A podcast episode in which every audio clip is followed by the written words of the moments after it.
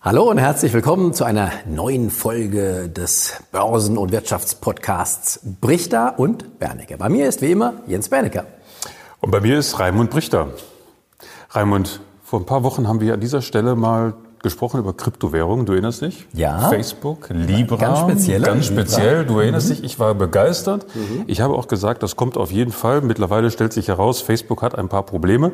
Warum? Es gibt Widerstand aus Politik und Wirtschaft, aber auch von den Banken, von den Ländern und jeder bastelt so langsam an seiner eigenen Lösung. Das ist ja auch und jetzt habe ich gehört, Ja. es gibt den Digi-Euro. Das war jetzt eine Meldung im Oktober. Ja, den gibt's noch gar nicht, aber ähm, es gibt Leute, die ihn haben wollen.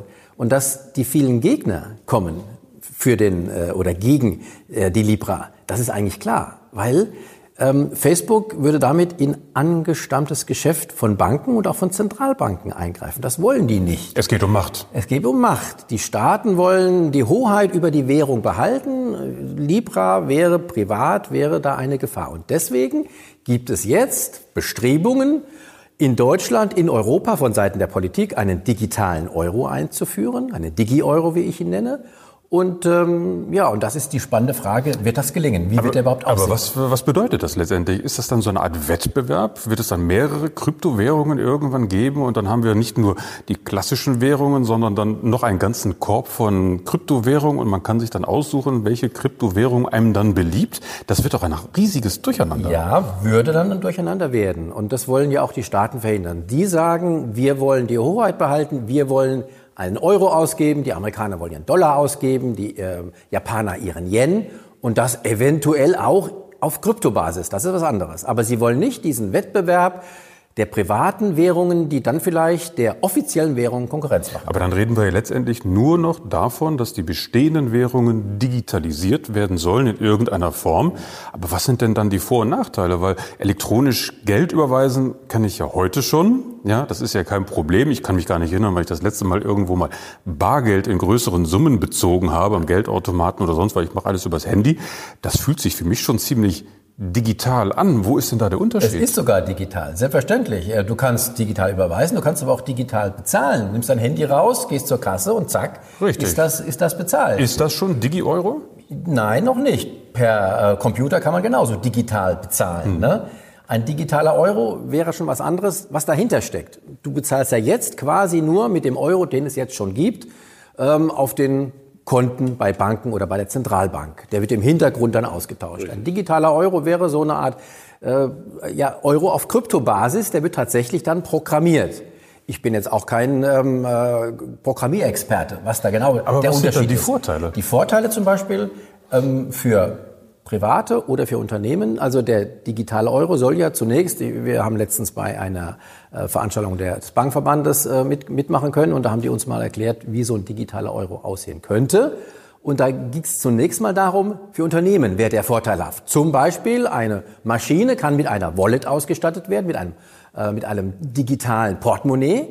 Und die kann dann selbsttätig ähm, Einkäufe tätigen im Internet, Moment, in ihrem Moment, Rahmen. ganz kurz. Du kannst die Maschine geht Ja. im Markt einkaufen und bestellt Richtig. sich sozusagen selbst ihre Genau. Ersatzteile oder ihre Ja. Ressourcen, damit sie dann arbeiten kann. Genau, sie hat ihre eigene Identität und damit wird gesichert, das ist tatsächlich auch so ähm, richtig. Ne? Private Anwendung ist im Moment doch gar nicht so, so groß. Äh, wie Wobei doch auf der privaten Seite auch die Vorteile groß wären, oder ja, nicht? du könntest deinen ähm, Tesla, den du ja hast, wenn der mal autonom fahren würde, den könntest du zur Werkstatt schicken. Der könnte dort seinen Service kriegen und könnte selbst bezahlen. Das fände ich mal klasse. Das fände ich mal eine Ja. richtig, richtig gute Idee. könntest ihn auch zur Tankstelle, also zum, äh, zum Aufladen schicken und er zahlt den Strom dann. Aber gibt es dann im Digi-Euro tatsächlich auch eine andere Mechanik, eine andere Regulierung im Hintergrund? Weil im Moment hört sich das immer noch für mich an, dass wir zwar den Euro haben, der dann in irgendeiner Form digitalisiert wird, also zum Beispiel mit elektronischen Wallets, die die Maschinen dann selber mit sich rumtragen. Wo ist dann immer noch der Unterschied zum, in Anführungsstrichen, normalen Euro? Es müsste ein Austausch möglich sein, na klar, zwischen dem normalen und dem digitalen, und zwar eins zu eins. Und das ist ja auch dann der Unterschied ähm, zu einer Libra. Die wäre ja dann nicht immer zum Euro oder zum Dollar eins zu eins, sondern da könnte der Kurs durchaus auch schwanken. Wenn Wie auch eine ganz normale andere Währung richtig, auch. wie eine, un- oder wie eine Bitcoin, wenn auch nicht Genau. so stark, aber immerhin. Und da hättest du eben die Sicherheit, immer eins zu eins zum Euro. Aber trotzdem ist die Frage, wozu brauchen wir das? Ja, letztendlich hört sich das ja an, dass einfach der Zahlungsmechanismus vereinfacht werden soll. Er wird auch sicherer, denn digitale Spuren zu verwischen ist ja sehr viel schwieriger als Bargeld äh, verschwinden zu lassen. Also geht es doch in erster Linie um Sicherheit, um Schwarzgeldelimination oder um die Eindämmung von kriminellen Aktivitäten. Das, das ist doch wahrscheinlich der wahre Hintergrund. Das wird immer oder? vorgeschoben. Das wird eher vorgeschoben, weil ähm, eigentlich wollen die Staaten äh, die Hoheit eben nicht verlieren. Und dann sagen sie, ja, wir müssen ja auch die, äh, die Cyberkriminalität bekämpfen und wir, dürfen kein, wir müssen Schwarzgeld bekämpfen und so weiter. Aber im Prinzip geht es den Staaten darum, sie wollen die Hoheit nach wie vor haben über ihren Euro. Und jetzt nochmal zu, wirklich zu der interessanten Frage, was haben wir davon? Ähm, wir hätten erstmal als Verbraucher, naja gut, es könnte ein bisschen schneller gehen und wäre vielleicht ein bisschen billiger. Okay, aber das würden wir gar nicht so spüren. Die, die große Chance, die ich sehe, wäre aber, wenn dieser digitale Euro tatsächlich ein offizieller Euro wäre und der würde von der Zentralbank ausgegeben. Die bisherigen Pläne sehen vor, dass die Banken den ausgeben, die privaten Banken. Ne? Das ist kein Unterschied zu jetzt. Das, was wir auf dem Bankkonto haben, ist ja eigentlich auch Geld der privaten Banken. Die Banken versprechen uns nur, dieses inoffizielles Geld, also in Bargeld umzutauschen. So. Aber wenn die Zentralbank diesen Digi-Euro ausgeben würde, wäre das eine Ergänzung zum Bargeld. Wir hätten dann quasi elektronisches Bargeld mit der Sicherheit, das ist Geld der Zentralbank. Und es müsste keinen Bankrun mehr geben, wenn es zu Krisen kommt. Denn das Geld wäre nicht bei den privaten Geschäftsbanken, das Geld wäre tatsächlich in digitaler Form bei der Zentralbank. Aber damit ist doch schon automatisch implizit oder angedeutet, dass die Banken, die Privatbanken, ihre Daseinsberechtigung endgültig verlieren. Denn wenn die Zentralbanken tatsächlich die Stelle sind, mhm. wo ich dann mein Geld beziehen kann, vielleicht auch mein Gehalt etc., wozu brauche ich dann noch Banken?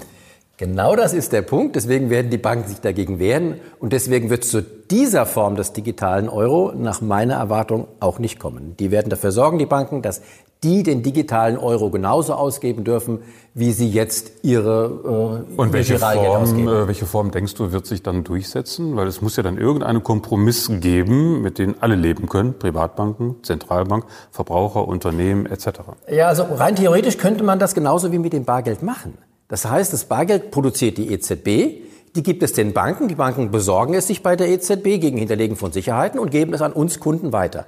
Genauso könnten Sie rein theoretisch das mit diesem digitalen Euro machen. Die EZB würde ihn ausgeben, die Banken holen sich ihn bei der EZB gegen Hinterlegung von Sicherheiten und geben ihn an uns Private weiter. In Dann würden Wallets. die Banken aber natürlich auch wieder Gebühren verlangen. Also würde Könnten natürlich ein Teil verlangen. der Effizienz wieder draufgehen. Würde wieder draufgehen, ne? aber das wäre den Banken alles nicht recht. Wie mhm. gesagt, deswegen werden sie das wahrscheinlich verhindern. Aber in anderen Ländern, in Schweden zum Beispiel, gibt es tatsächlich Überlegungen, der Zentralbank diesen digitalen Euro auszugeben. Warum? Weil in diesen Ländern wie Schweden ohnehin kaum noch mit Bargeld bezahlt wird. Und da will man dort doch den äh, Verbrauchern der gesamten Wirtschaft eine Möglichkeit geben, weiterhin in den Besitz von Zentralbankgeld zu kommen. Letztendlich wäre es ja auch konsequent, denn die Banken ja. sind ja, so wie du es geschildert hast, schon seit Hunderten von Jahren eigentlich nichts anderes als Intermediare. Mhm. Man hat sie gebraucht, um eben die Schnittstelle zu spielen zwischen Verbraucher, Unternehmen und eben auch Zentralbank. Und sie waren sozusagen die Wechselstube, mhm. wenn man so will. Ja. Und der Digitalisierung heißt es ja immer, Intermediare werden überflüssig gemacht. Mhm. Also egal, wie man es jetzt dreht und wendet, das ist doch dann nur eine Frage der Zeit, bis die Banken auch diese Hoheit irgendwann verlieren werden. Denn niemand wird irgendwann auf Dauer akzeptieren, dass es nur damit die Banken ihre Daseinsberechtigung behalten dürfen, also diese, diesen Zwischenschritt noch eingeschaltet wird. Konsequent wäre ja. es doch, wenn die Zentralbanken sagen, wir übernehmen das jetzt. Du vernachlässigst die Power der Banken. Und die haben noch eine gewisse Power, haben Sie auch das? in Regierungskreisen selbstverständlich. Und äh, ich bezweifle also das seit Jahr, ja, seit Jahrhunderten hat sich das etabliert. Also da bin ich der festen Überzeugung, in den nächsten Jahren werden die noch verhindern, dass es dazu kommt. Ob das Moment, sind es dann die Bestandsbanken oder sind es vielleicht andere Formen von Banking-Plattformen, die sich dann eher durchsetzen werden? Das wäre ja auch denkbar. Die Bestandsbanken werden es verhindern. Meinst du wirklich? Meiner Ansicht nach, ja. Da würde ich mit dir eine Wette eingehen. Ich kann ja. mir vorstellen, dass die Privatbanken, also die bestehenden Privatbanken es wahrscheinlich nicht schaffen werden, dass neue Banken erscheinen werden, die in dieser Funktion effizienter aufgestellt sind. Das kann ich mir Ja, aber wenn vorstellen. doch die privaten Banken diesen, diese digitale Währung selbst ausgeben dürfen. Dann aber das ja machen sie ja nicht umsonst. Dann wäre es ja in, ihrer, in, in ihrem Interesse. Richtig, aber Und, sie machen es ja äh, nicht umsonst. Sie werden ja Gebühren verlangen. Der, das Hauptargument gegen den Libra ist ja immer, das ist ja eine private Währung. Wollen wir ja gar nicht. Dieser digitale Euro, wenn ihr die Banken ausgeben, ist genauso eine private Währung. Nur mit dem Unterschied eins zu eins zum offiziellen Euro. Das ist der Unterschied. Und deswegen wird der normale Verbraucher, der normale Mensch wird es gar nicht merken.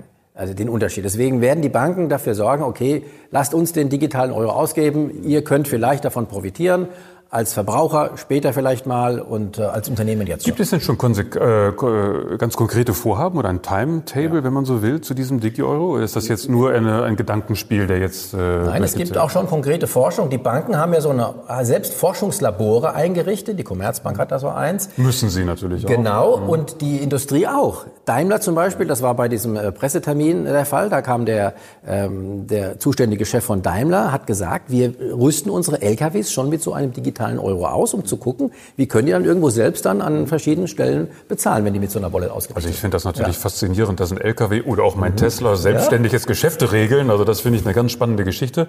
Aber letztendlich bedeutet das doch tatsächlich, wir können doch die Tage zählen, bis Bargeld irgendwann wahrscheinlich obsolet ist, oder? Das glaube ich wiederum nicht.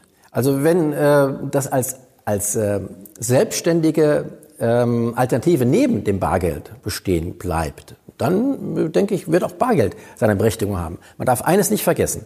Dieser digitale Euro, wenn er so zum Beispiel konstruiert würde, das muss man ja noch sehen, wie, wie die Bitcoin, mhm. so ähnlich. Ne? Äh, ne? Das ist ja so, dass die praktisch bei Überweisungen völlige Transparenz haben. Das heißt, du wirst auch als Verbraucher, hast du ein offenes äh, ich will nicht sagen offen, ja, offenes Portemonnaie. Offenes du machst Portemonnaie. Dich nach. Das hast du natürlich auch jetzt schon. Wenn du bei Amazon, bei eBay oder sonst bei Apple irgendwo einkaufen gehst, ist ja jede Transaktion gläsern.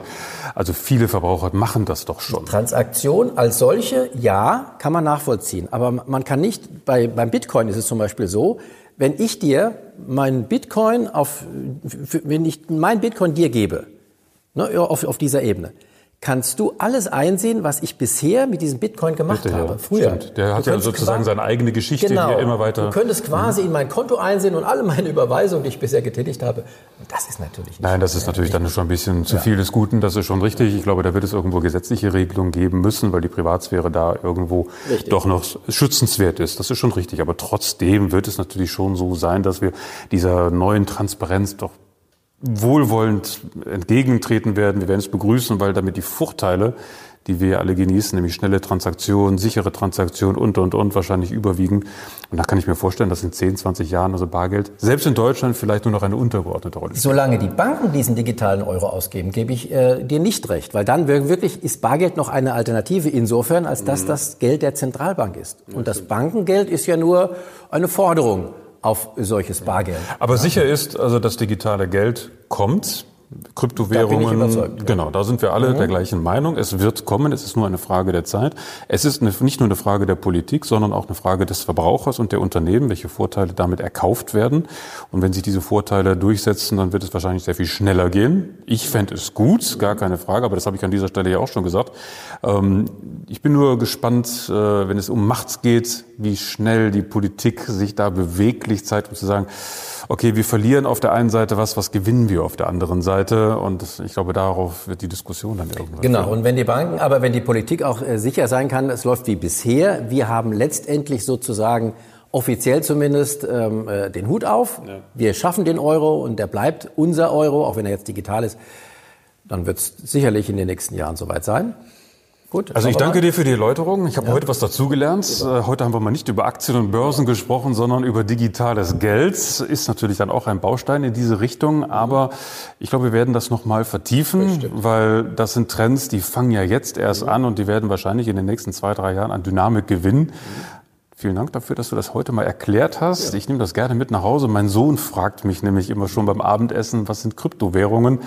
Bisher habe ich mich da immer ein bisschen zurückgehalten. Heute Abend kann ich mal ein bisschen mehr erzählen. Ja, dann viel Spaß. Dankeschön. Und ciao, ciao. Tschüss.